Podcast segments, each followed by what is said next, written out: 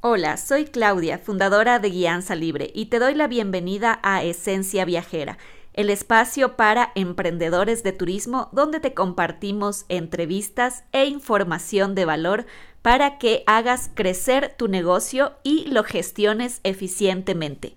Construir un negocio de turismo basándote en ser la opción más barata en el mercado no siempre es la estrategia más inteligente. En este escenario, bastaría que un competidor pueda vender su tour o su viaje un dólar más barato o menos y tu ventaja desaparecería instantáneamente. Hola, soy Claudia Rosero, mentora en negocios de viajes y asesora en estrategia digital para empresas de turismo. Y en el video de hoy te cuento sobre la gran desventaja que significa ofrecer precios bajos en tu negocio de viajes y turismo. Quédate hasta el final de este video para que sepas cómo competir contra precios bajos y conocer la fórmula ganadora para escalar tu negocio de viajes. Las ofertas de precios bajos atraen a los compradores que buscan ahorrar dinero y esto ocasiona normalmente que quienes venden productos y servicios viajeros relativamente caros sientan que están remando contra la marea. Te ha pasado, ¿verdad? Sin embargo, tener un precio moderado o alto no es una causa perdida. Las empresas que se enfrentan a competidores de bajo coste pueden ganar el negocio si vinculan el valor con el precio y demuestran que su producto o servicio tiene más ventajas. En algunos casos, bajar el precio de tu producto o servicio turístico podría dañar tu imagen e incluso generar pérdidas. Posiblemente atraigas más ventas, pero debes considerar que más ventas no siempre quiere decir más rentabilidad. Mucho más en una industria como el turismo, donde los costos asociados son variados y los márgenes de rentabilidad son bastante bajos comparado con otro tipo de negocios de servicios. Así que presta mucha atención porque a continuación te doy tres razones por las cuales no es una buena idea que te posiciones en el mercado de los viajes baratos. En primer lugar, precios más bajos significan márgenes de beneficio más bajos tendrás que aumentar tu volumen de ventas para compensar la diferencia. Esto puede ser complicado y llevar mucho tiempo. Piensa en todo el esfuerzo que en tiempo de planificación, posicionamiento, generación de campañas, etcétera, para atraer a un solo viajero y ni hablar de los costos por lead en la publicidad digital. Entonces te pregunto, ¿prefieres atraer a un viajero que te pague 5 mil por una experiencia viajera o experiencia transformadora o atraer a 100 viajeros que te paguen 15 dólares por un city tour. Al final, créeme que el esfuerzo para atraer a uno u otro no es muy diferente, pero el margen de ganancia que te deja uno u otro sí que lo es.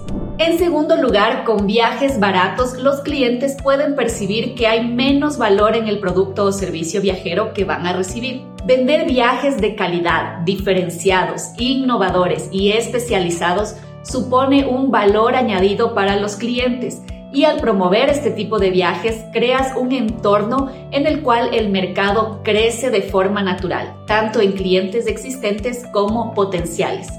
Los clientes que compran barato pocas veces te recordarán y recomendarán, mientras que un cliente que pagó más generalmente va a procurar aprovechar al máximo la experiencia estará más comprometido y si ésta cumple con sus expectativas, estará hablando de ese viaje por años y muy seguramente te recomendará con sus conocidos y amigos e incluso volverá a viajar contigo. Por último, puede ser difícil escalar cuando se venden viajes baratos. Si ofreces muchos tipos de viajes en tu negocio, tendrás que invertir en más gastos de funcionamiento, personal y tiempo para desarrollar y vender y operar todos esos viajes.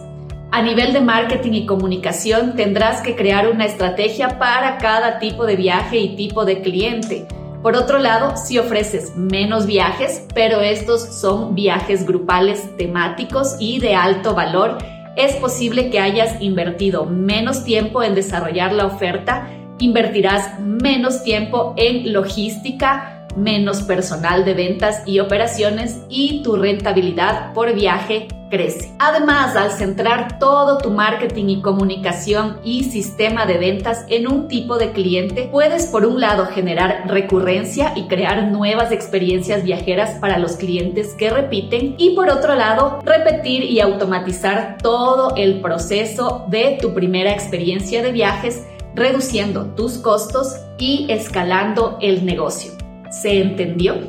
Ahora que ya sabes que es ventajoso para ti que no vendas viajes baratos, seguramente te estarás preguntando, ¿cómo puedo competir con los precios bajos? A continuación te damos algunos consejos para competir contra la estrategia de precios bajos. Primero, marca la diferencia. Encuentra soluciones creativas en tu estrategia de atención al cliente que te diferencien de la competencia. Recuerda que el precio no es la única razón por la que los viajeros van a comprar tu tour y muchas veces la decisión de compra dependerá de factores como la actitud de tus vendedores, la atención al cliente que puedas ofrecer, tu imagen de marca como lo hemos hablado en otro video, la confianza y profesionalismo que demuestres, la rapidez de respuesta, la eficiente resolución de dudas, entre muchas otras. Así que aceita todo, todos tus mecanismos que te diferencien de la competencia. Número 2. Define el significado de barato y caro para el comprador. Caro es un término relativo. Si bien 100 dólares podrían ser una cantidad alta para un lead, también podrían ser una cantidad pequeña para el bolsillo de otro. es a lo que me refiero? Con esto en mente, intenta comprender lo que el cliente potencial considera caro o barato. Podría ser que tu producto turístico esté un poco fuera de su rango de precios y un pequeño descuento podría influir en el turista a tu favor. Por otro lado, si tu producto tiene un precio drásticamente más alto que el presupuesto del viajero, que lo que él tiene en mente para este viaje, probablemente no sea factible o prudente que te compren. Y en definitiva, no son los clientes que busca tu empresa. Número 3. Pregúntate si los clientes que buscas conocen el precio de tu producto. Piensa en la primera vez que compraste un auto. Probablemente llegaste hacia la agencia de automóviles, caminaste hasta el Ferrari rojo que te llamó la atención de inmediato, revisaste el precio y era de 250 mil dólares. Entonces pensaste, ¿es tan alto el precio de este tipo de autos? ¿Es un buen precio por lo que representa?